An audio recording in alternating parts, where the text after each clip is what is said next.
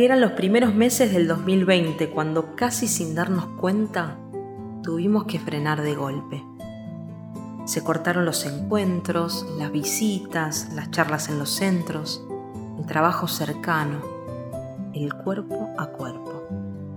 Lo primero fue tomar conciencia de que nuestro lema del año Somos Iglesia debía dejar atrás los preparativos del encuentro nacional en Luján y la convocatoria para pensar con el Papa en una economía con rostro humano. Luego, recordar que al miedo lo hemos superado siempre, caminando juntos, y nuestro recibir la vida como viene se hizo patente rápidamente en cada centro. Lo único que no podíamos hacer era soltarle la mano a la gente. Tomamos fuerza, nos comunicamos y nos pusimos como prioridad tres ejes reforzar la asistencia alimentaria, cuidar a los mayores y a toda la población de riesgo, ya sea en situación de calle o consumo problemático, y abrir casas de aislamiento. Éramos muy conscientes de que la cuarentena que se vivía en Europa iba a ser muy diferente a la de Latinoamérica, con sus villas, el hacinamiento, el trabajo informal, la pobreza y la indigencia, la malnutrición, las debilidades educativas, infraestructurales, sanitarias. Supimos que iba a ser muy importante tener un lugar de puertas abiertas, porque era imposible que la cuarentena se aguantara con las condiciones en que vive la gente en los barrios. Teníamos la experiencia de la práctica cotidiana en nuestros espacios, por lo que no fue novedoso ponerse de inmediato al servicio de las necesidades más urgentes. Da mucha emoción pensar en tantas y tantos que inmediatamente se organizaron y formaron redes de contención. Brotó la entrega y la actitud de servicio.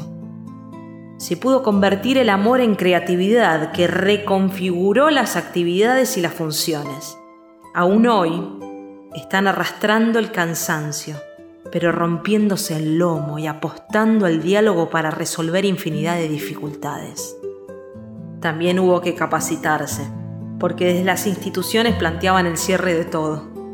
Tuvimos discusiones, debates y posiciones diversas que se reconciliaron para dar la respuesta del amor que se vive en la presencia, con distanciamiento, barbijo y alcohol, pero buscando lo que hacía falta y poniéndolo en manos de quien lo necesitaba.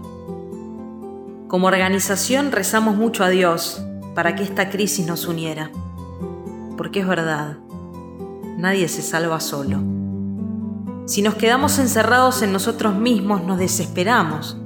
Sentimos que somos locos batallando contra los molinos de viento, pero cuando sabemos que somos muchos los que queremos otro mundo, que le estamos poniendo el cuerpo, que seguimos sosteniendo la alimentación y el cuidado de la salud con el eje puesto en la persona, recibimos el oxígeno que nos permite seguir empujando para adelante.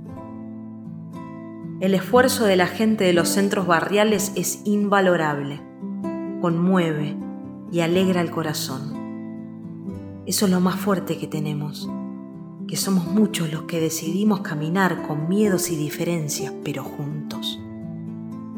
Con ese convencimiento que compartimos en los distintos territorios del país, podemos descansar, porque nos sentimos comprendidos, y porque formamos parte de un colectivo que es más que la fuerza individual y que nos banca las espaldas. En este momento, ciertamente muy difícil, podemos ver un signo de esperanza en los chicos y chicas que pasaron por situaciones de consumo o violencia de género y hoy están desempeñando un rol fundamental. Se pusieron al hombro todo, cocinar, repartir las viandas, cuidar a los abuelos, armar los lugares de aislamiento. La verdad es que los últimos se volvieron los primeros. En pandemia nuestros chicos y chicas sostienen el barrio, lo cuidan y mantienen los servicios esenciales. Esta realidad que tanto conmueve nos lleva a pensar en una frase del Evangelio que describe lo que vivimos en nuestras comunidades. La piedra que descartaron los constructores se volvió para nosotros en la piedra angular.